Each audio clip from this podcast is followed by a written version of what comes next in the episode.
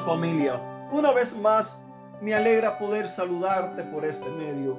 Qué bueno es poder reencontrarnos, qué bueno es poder compartir juntos estos momentos, estos minutos en los cuales eh, me gozo en poder compartirlo contigo y espero que sean de bendición para tu vida y que también puedas compartirlo con otras personas las cuales eh, eh, tú sabes que necesitan también como tú, como yo, porque todos necesitamos conocer más a Jesús, todos necesitamos de que Jesús sea el centro de nuestra vida, todos necesitamos de que sea Él quien nos dirija y nos llene de su gozo, de su paz y de su amor.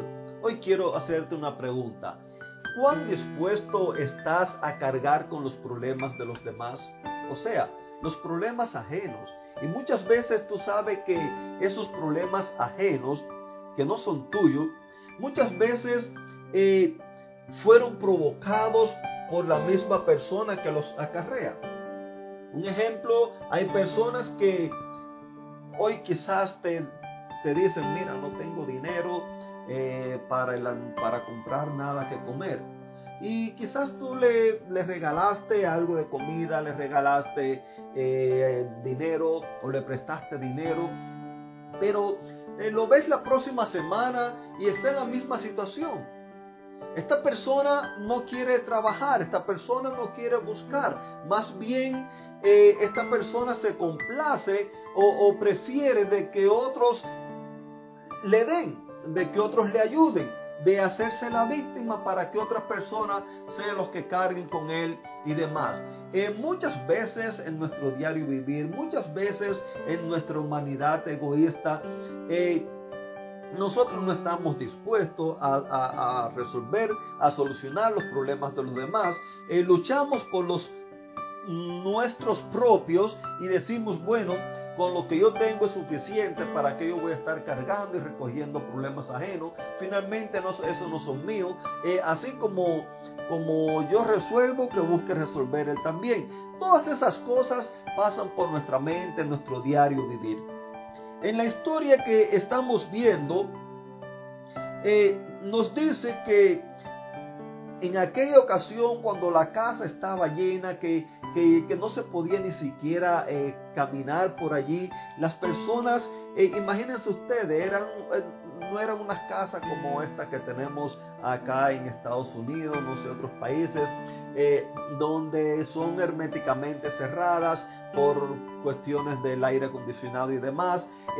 son casas quizás como en la mayor parte de los países nuestros, que son abiertas, donde usted habla acá en el portal de entrada, en el, en el porche de entrada, como le llamen, usted habla y el que está ahí atrás en otra parte lo escucha, todos los que están adentro lo escuchan. Eh, eh, en esta ocasión Jesús estaba allá dentro de la casa y las personas pues vamos a imaginarnos, las personas habían rodeado toda la casa. Dice eh, algún algún que otro comentarista que el patio también estaba lleno. Eh, y, todas las personas estaban allí porque todo el mundo quería conocer de Jesús, todo el mundo quería escuchar sus palabras, todo el mundo quería saber de Él. Y en medio de esta situación nos dice la Biblia que llegaron cuatro hombres cargando a un paralítico en una camilla. Y como no podían llevarlo hasta donde estaba Jesús, Debido a la multitud, ellos abrieron un agujero en el techo por donde estaba Jesús y bajaron al hombre justo frente a Jesús. Yo quiero decirte algo.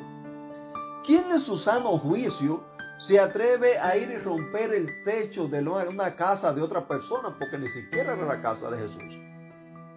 Yo creo que nadie, porque te vas a meter en un tremendo problema.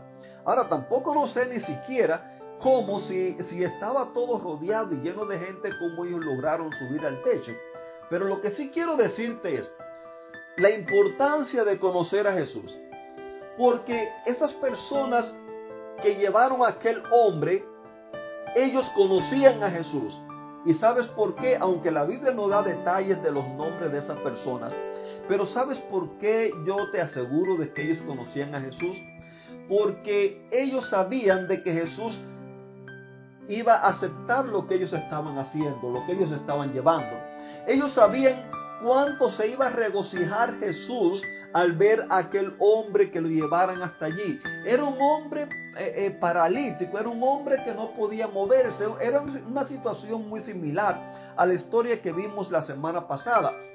En aquel caso Jesús fue donde estaba el hombre, pero en este caso estos amigos, ellos se reunieron, ellos buscaron los medios y ellos cargaron con aquel hombre. Quizás aquel hombre ni siquiera nunca había oído hablar de Jesús.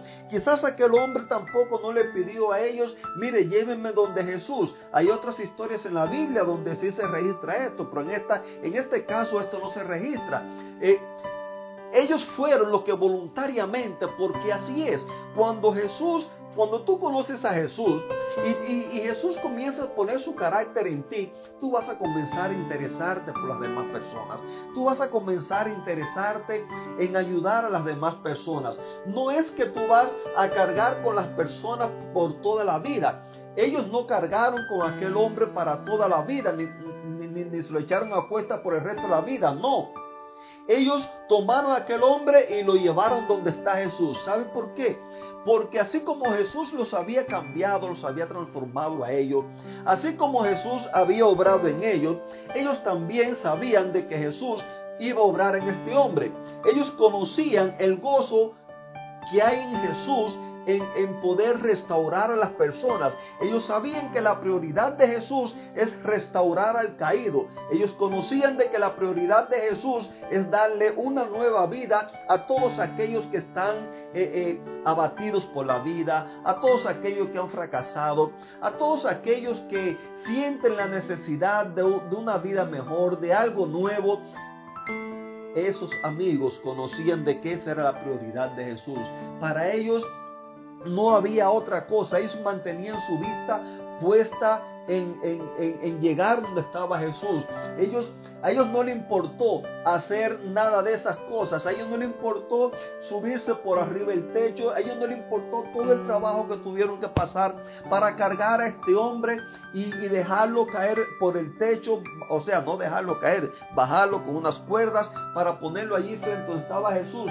Porque todo lo que había en ellos era de que ese hombre también conociera a Jesús, de que ese hombre fuera restaurado, de que ese hombre pudiera gozar de una mejor vida. Ah, querido amigo, el día que tú conozcas a Jesús, tú vas también a hacer lo que tengas que hacer para que otros puedan conocerlo a Él y puedan gozar de una mejor vida.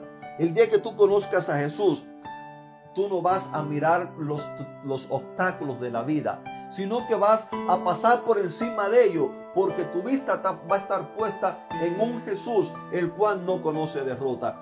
El día que tú conozcas a Jesús, tú vas a, usar la frase que está escrita en Filipenses 4:13 que dice, todo lo puedo en Cristo que me fortalece. El día que tú conozcas a Jesús, solamente vas a vivir para Él y eso lo vas, lo vas a experimentar sirviendo a los demás. Que Dios te bendiga y te regale un lindo y maravilloso día.